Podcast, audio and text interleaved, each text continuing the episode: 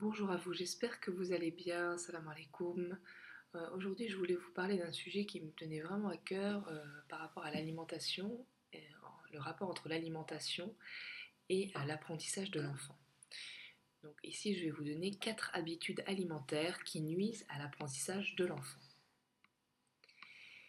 Quelle joie de voir son enfant apprendre un peu plus chaque jour, que ce soit dans l'acquisition d'une nouvelle compétence ou dans l'assimilation d'un nouveau savoir. Les enfants ne s'arrêtent jamais d'apprendre. Toutefois, depuis quelques décennies, on a remarqué que nos enfants apprenaient moins bien et qu'ils avaient de plus en plus de difficultés à retenir une nouvelle information.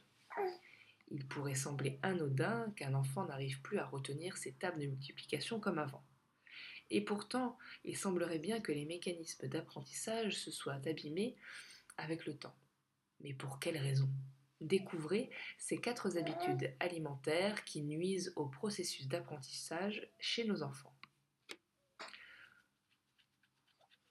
Numéro 1. La consommation de produits à base de gluten et de caséine. S'il y a bien une catégorie d'aliments que nos enfants consomment à longueur de journée, ce sont bien ceux à base de gluten et de caséine. Pain, beurre, pizza, gâteaux, yaourts, fromage, brioche et j'en passe sont sur la table d'un ou plusieurs repas.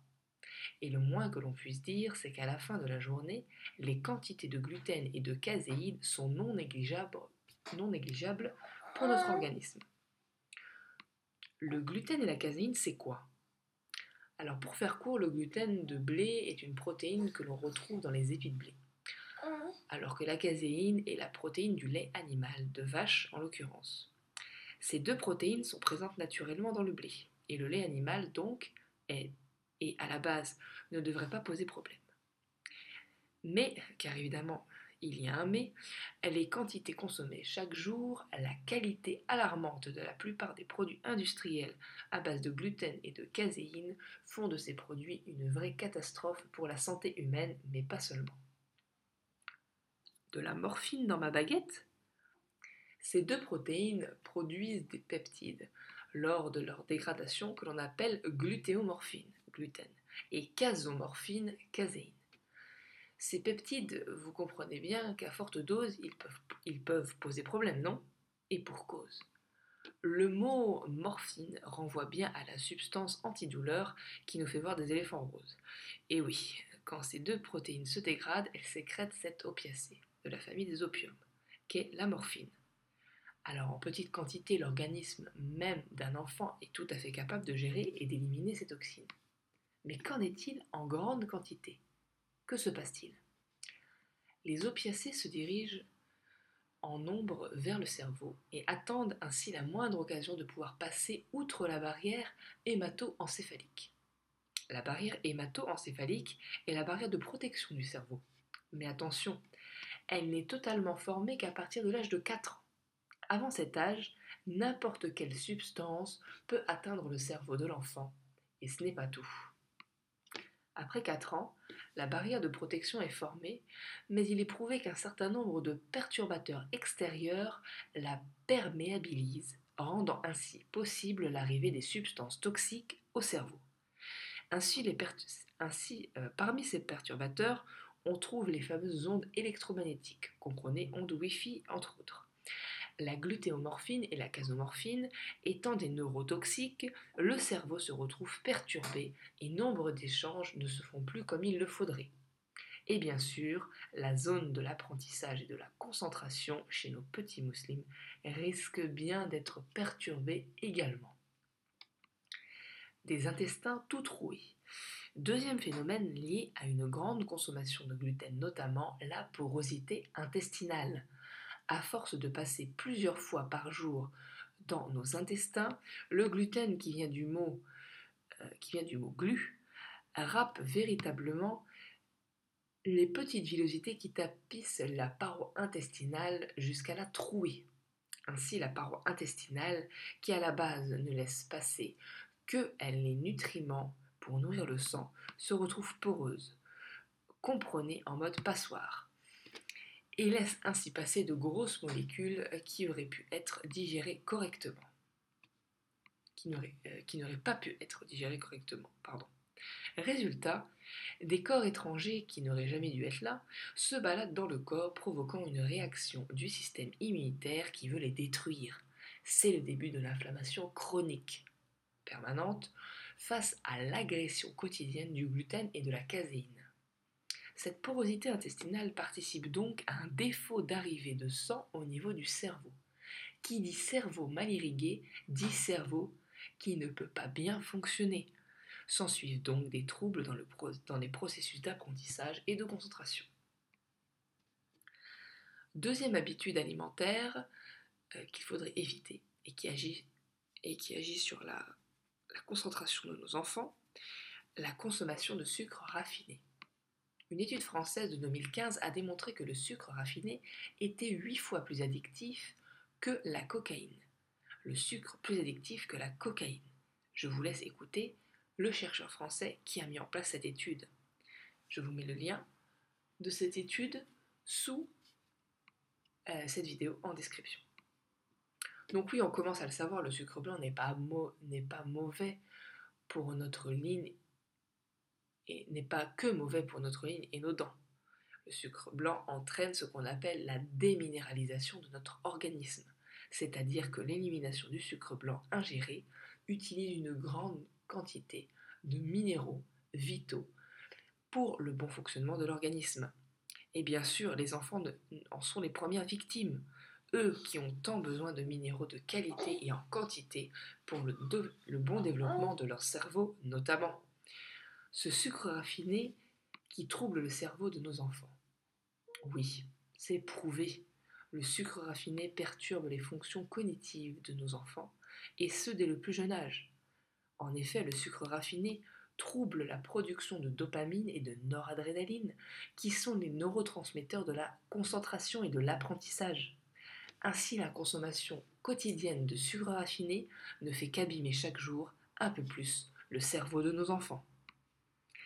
Il est temps d'agir, non? Les alternatives au sucre raffiné sont nombreuses.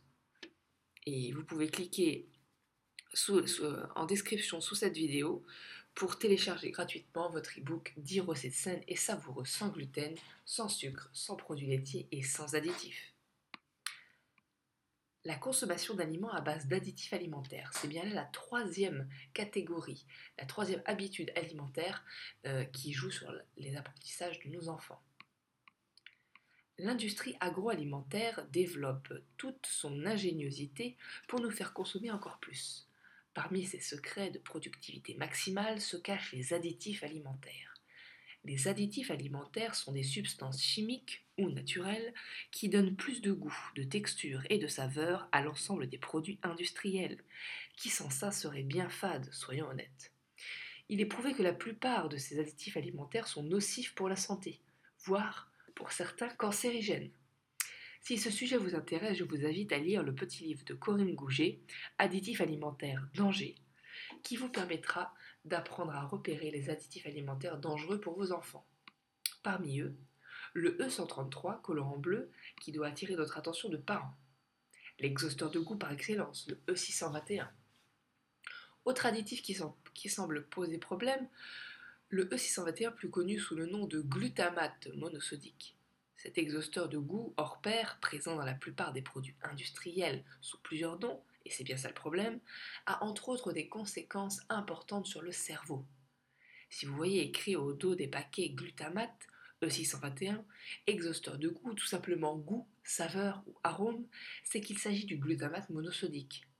En plus d'être un irritant digestif, qui augmente la sensation d'appétence. Plus vous en mangez, plus vous avez envie d'en manger. Le glutamate monosodique est un neurotoxique puissant. Ainsi, il perturbe le fonctionnement cérébral, provoquant excitation, énervement et comportement impulsif. Je vous laisse prendre conscience des conséquences d'une consommation quotidienne de glutamate monosodique. Il est 8 heures. Avec ce reportage américain des années 90 très parlant.